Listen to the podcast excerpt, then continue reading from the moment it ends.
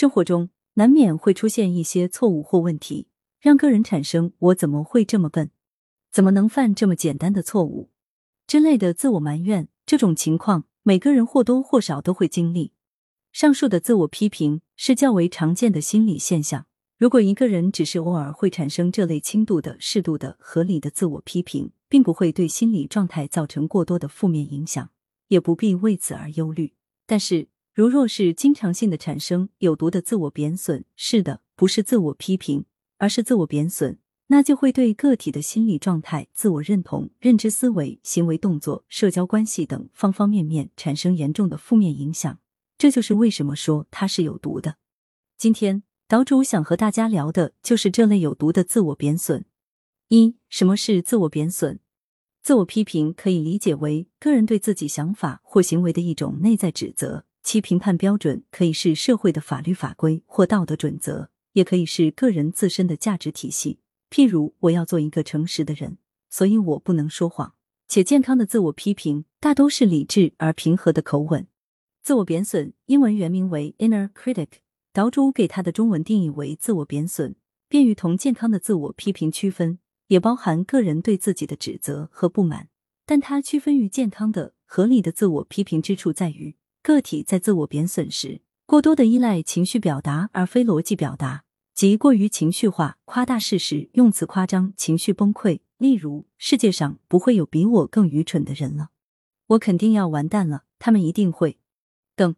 当一个人处于自我贬损状态中时，往往依据被自己夸大的想象去指责和挑剔自己，而非既定存在的事实和证据。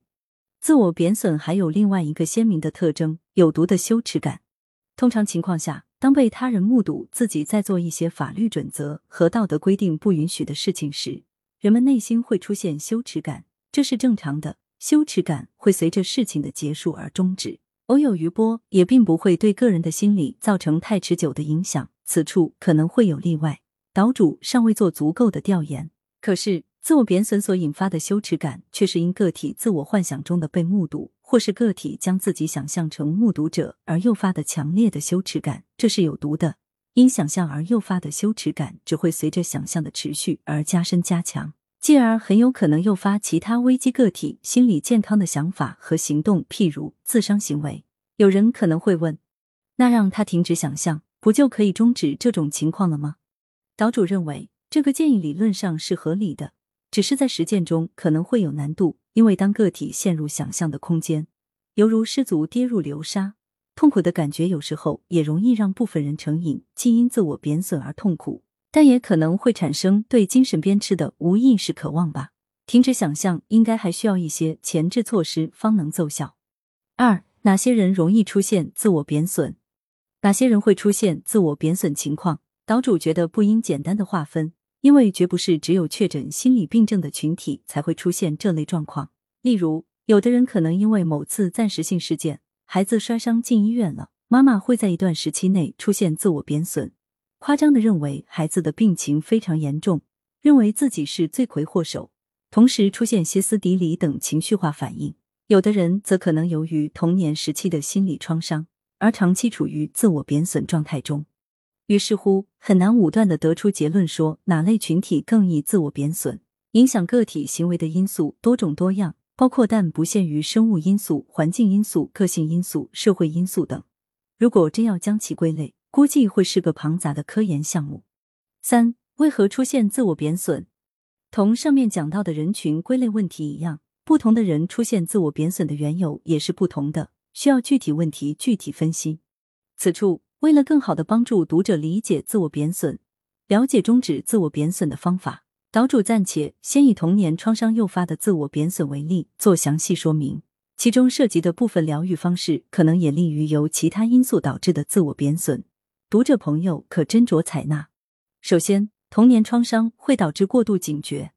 人体大脑中有一个交感神经系统，为处于紧张状态中的个体提供生理需要，加快心跳速度，放大瞳孔，让肌肉处于紧张状态，准备逃跑或攻击。但是，当人持续暴露在危险的环境中时，交感神经系统便一直处于被激发状态，导致个体长期处于过度警觉的状态中。总会无意识的寻找周围可能出现的危险，或时刻扫描周边的人，或将此时的警觉状态投射到未来的情境中。其次，童年创伤可能导致超我变形。本我、自我、超我是弗洛伊德提出来的三种我的形式。本我遵从享乐原则，只为满足欲望；自我作为调节杠杆，遵从现实原则，既要应付外界的危机，还要反对本我的煽动，更要顺从超我的道德管制。超我从自我演变而来，遵从的是道德原则，监督自我达成自我理想的实现。在阅读弗洛伊德的自我与本我之前，岛主一直误以为超我扮演的该是一个正义且正确的道德权威的角色，却不曾想到超我的严厉苛责也是造成自我焦虑的元凶之一。除此之外，童年曾受到父母情感虐待或漠视的人，会为了获取父母的认可而臣服于父母的教养规则。这种想法和习惯根深蒂固于内心中，成为了超我的一部分。它会驱动着个体，为了一次次获得父母的认可，去调整自己的行为。当这种努力失败时，内心的挑剔声音及自我贬损便会疯狂而恶毒的指责个体，让他陷入自我厌恶、自我抛弃。挑剔的声音会不停的攻击个体的弱点和缺陷，认为正是这些问题才导致了父母对个体的所作所为。自我贬损让人忽视了真相。是父母自身的问题才引发了这一切，而不是你的缺点。最后，童年创伤可能导致个体想释放焦虑和抑郁。有童年创伤的个体会一直渴望释放内心因父母抛弃而引发的焦虑感和抑郁感，但是他们因缺乏一个健康的心理环境而导致自我没有得到健康完整的成长。更糟糕的是，这些孩子的自我认同受到父母的贬损和自我贬损的双重损害，变得迷惘自卑。不知道该如何合理而清晰的界定自我，也缺乏合理的个人边界。长此以往，这类孩子的自我贬损愈加恶化，逐渐会用父母的语气贬损自己，从第三人称“你真是个坏孩子”变成第一人称“我就是个失败者”。一如今日文章首图所示，个体这种无意识的模仿行为，无疑更加重了自我贬损的恶劣程度。四两种类型的内在贬损，除了自我贬损之外。还有另外一种有毒的贬损，是对外界的贬损。下一篇会讲到，两种贬损都不利于个人的心理健康。其中，自我贬损的靶心是个体自身，而对外界的贬损是指向个体以外的人事物。二者的相同之处是，他们都像藤蔓一样附着在个体的认知深处，并以愤怒和羞耻为养料。五、自我贬损的过程，有毒的自我贬损到底是如何运作的呢？概括的讲。可以分为两步：第一步，个体持续的将关注点放在自己的消极方面，并形成一个自动循环的过程；第二步，自我贬损使得个体变得过度警觉，时常觉得危险就潜伏在自己身边。下面岛主举个例子，便于读者朋友理解这个过程。Tom 在厨房里想倒杯水喝，但在倒水的过程中，突然陷入情感闪回，指个体的思绪记忆跳转回过去某个场景。并陷入当时场景中的情绪和情感状态中。岛主稍晚些会聊到这个话题。他回忆起儿时曾因为失手打破水杯而遭到父亲的责骂和抽打。汤姆的脑海里清晰的回忆起父亲当时的可怖表情，那双手打在自己脸上时的疼痛感，以及当时小汤内心里的羞愧感、愤怒感、委屈感。正在想的过程中，他无意拨动了水杯，把水弄洒了。他立即感受到内心的羞愧感。脑海中的挑剔声音开始指责他：“你怎么这么笨，连水都倒不好，你还能干什么？”他们觉得心跳加快，内心涌动的负罪感越来越沉重，让他觉得喘不过气来。他开始不自觉的道歉：“对不起，是我不够好，是我太笨了，连倒水都做不好，我实在是个废物。”他们的情绪开始失控，坐在餐桌旁捂住脸，脑子里开始不自主的列举自己的缺点：“我太笨了。”才会考不入理想院校，所以父母对我这么失望。如果我不那么古板，不那么傻里傻气，Lucy 就不会离开我。我真是太失败了，谁能忍受我这么一个废物呢？没有人，没有人。陷入这种状态中的 Tom 觉得自己很难受，什么都不再想做，便躺在床上，选择蒙着被子啜泣，直到黑夜。六、如何终止自我贬损？了解完自我贬损的概念、影响、缘由和过程后。我们最后来看一下如何终止有毒的自我贬损。如前所述，以下方法是以童年创伤诱发的自我贬损为例，其他原因导致的自我贬损可以适当采纳，仅供大家参考。第一，先了解十四种自我贬损类型及应对话术。建议有需要的读者从以下所展示的自我贬损应对话术中筛选出适合你的情况的部分，摘录下来。一旦你意识到自己开始自我贬损了，请翻出摘录，念给自己听。制止完美主义的苛责。我的完美主义只是为了确保我能在危险的家庭环境中生存下去。完美主义是一种自我迫害行为。现在我并不需要变得完美才能获得安全和爱。我需要放弃那些要我变得完美的关系。我有权利犯错，犯错并不意味着我是笨蛋。每一个错误或意外，正好给我提供了一个学习自爱的机会。制止非黑即白的想法。我拒绝极端的描述、评判和批评。一次消极事件的发生，不意味着我会陷入永无止境的失败中。所有那些用经常。从无等绝对性字眼的话语都是不准确的。制止强迫性想法和行为。我不会再一遍遍检查细节，我不会毫无根据的得出消极结论，我不会无止境的质疑自己的决定。我不能改变过去，我原谅自己过去犯的错误。我不可能让我的未来变得毫无瑕疵。我不会无意义的去预测可能出现的危险。我不会去控制那些不可控的事情。我不会试图事无巨细的管理自己和他人，我会尽力做好事情，同时我也接受好的结果和坏的结果。制止社交对比的想法，我拒绝将自己同他人做不适宜的社交对比。我不会因为在即没能随时表现出色而责怪自己。虽然社会宣扬人人要追求快乐、保持快乐，但我不会因为在即陷入消极情绪而责怪自己。制止负罪感，有负罪感并不等于我就有罪。我拒绝带着负罪感做任何决定和选择。有时是我需要有负罪感，所以我才有那样的感受。譬如，当我无意识的伤害了别人，如果这样的事情发生了，我会向对方道歉，然后让心里的负罪感逐渐消失。我不会一遍一遍的道歉。我不再是一个受害者。我不接受不公平的指责。负罪感有时是一种假装的恐惧。我可以告诉自己，我感觉负罪感和害怕，但是我并不有罪。也并不处于危险中。制止你应该做的想法，我将把想法中的应该做替换为想要做，而且只有当我处于合法的、合理的、合乎道德的情境下，我会满足自己想要的。制止工作狂的行为，我是一个 human being，有感知和感情的人，而不是 human doing，不知疲倦的工作机器。我不会逼自己变得过于高效。当我能平衡好工作和生活时，我能实现长期的高效。我不会逼自己永远保持完美，我允许自己在不高效和高效之间摇摆。制止贴标签行为，我不会允许自己内心的评判者赞同虐待者对我的无理评判。我拒绝霸凌自己和他人，我拒绝将功能失常的养育者对我的评判和责骂施加在我自己身上或我身边的其他人身上。越是孤独，越是没朋友、没有依靠，我越是尊重自己。制止灾难化的想法。我是很害怕，但是现在并没有危险。我现在并没有陷入父母导致的麻烦中。我不允许夸大其词的想法。我拒绝用任何假设自己生活恶化的想法或图片来吓唬自己。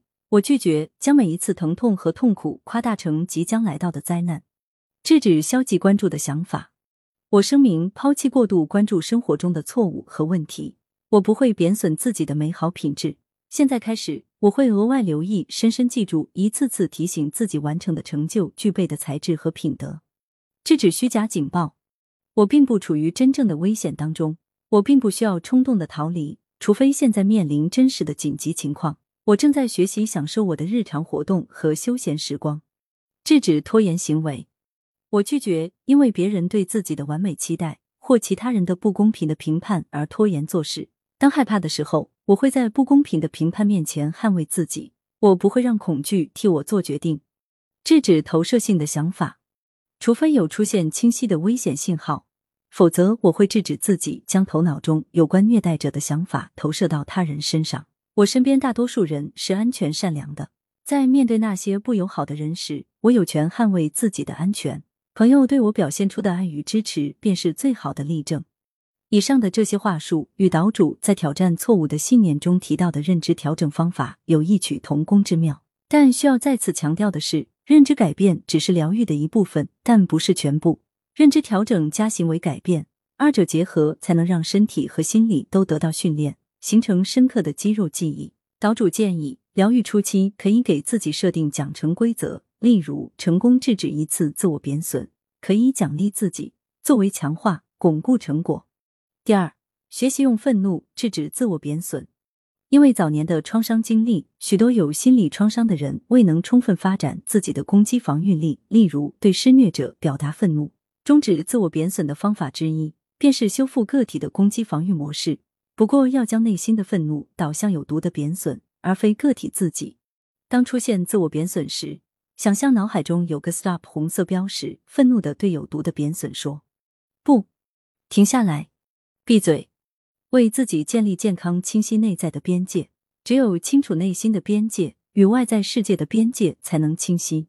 当能够做到把愤怒导向有毒的贬损后，可以继续尝试着把愤怒导向引发有毒的贬损的真正来源，即父母或其他人，并不是鼓动你同他们大吵一架，而是使用健康的方式将自己的愤怒情绪表达出去。例如，你可以在内心里这样说：“我不再害怕你了，爸爸妈妈，你们就是我内心贬损的声音，是你们把这些话放在我心里面的。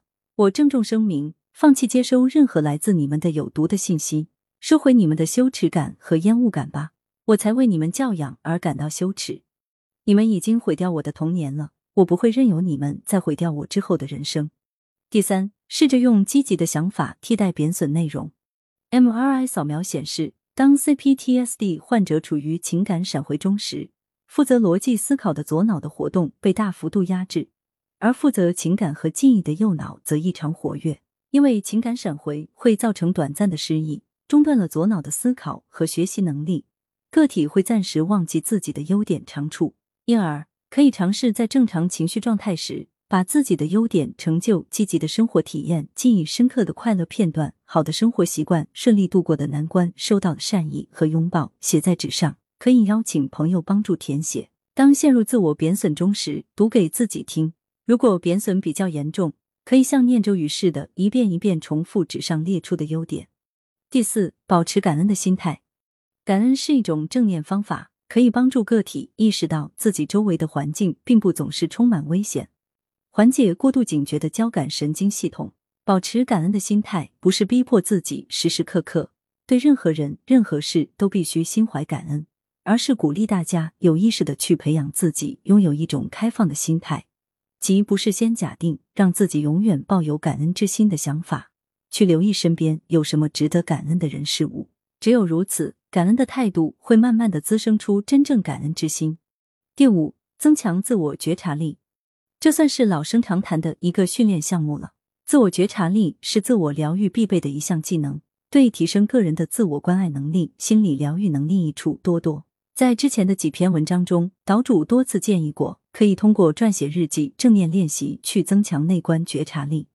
愿大家都能解读成功，better 变 better。